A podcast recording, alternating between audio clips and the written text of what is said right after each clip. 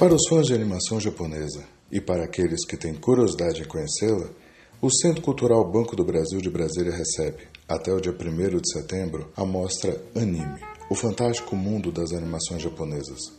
Uma seleção de filmes que apresenta a diversidade de temas e de estilos de animação do país nipônico. Você poderá encontrar desde longas cultuados como Akira até os bem populares como Pokémon. A curadora e idealizadora da mostra, Juliana Mello, explica mais pra gente. Então, pra mim, é, eu sempre gostei muito de animação japonesa. Eu sempre assisti os desenhos, assisti as séries quando eu era criança.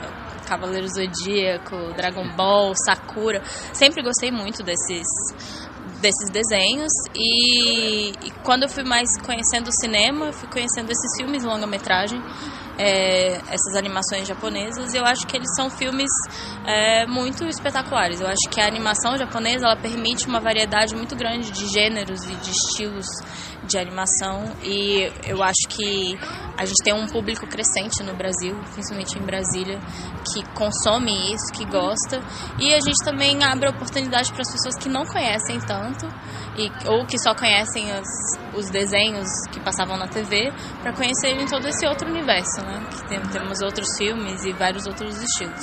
Agora, consulte a programação para não perder as sessões. Os ingressos são liberados uma hora antes de cada filme na bilheteria do próprio Centro Cultural Banco do Brasil e tem muito longo esgotando. Olha, eu vou te falar que foi excelente, na verdade. Nós tivemos já três sessões lotadas. É, ontem teve uma sessão do Vidas ao Vento, que teve debate em seguida.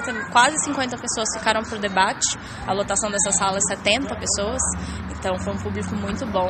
E durante a semana, assim, às vezes que eu estava aqui, eu vi muita gente chegando, querendo assistir em cima da hora e não tinha mais lugar.